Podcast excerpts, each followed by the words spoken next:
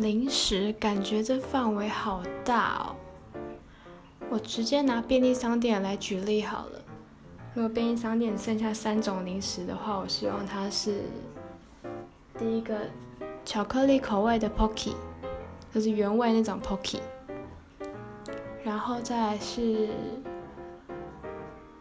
原味的奶酪，有加糖或无加糖都可以，就是原味的就对了。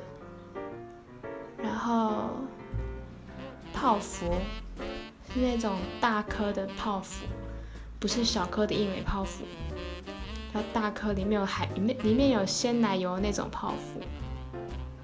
这三种只要可以留下来，我可以，不是我就可以存活了。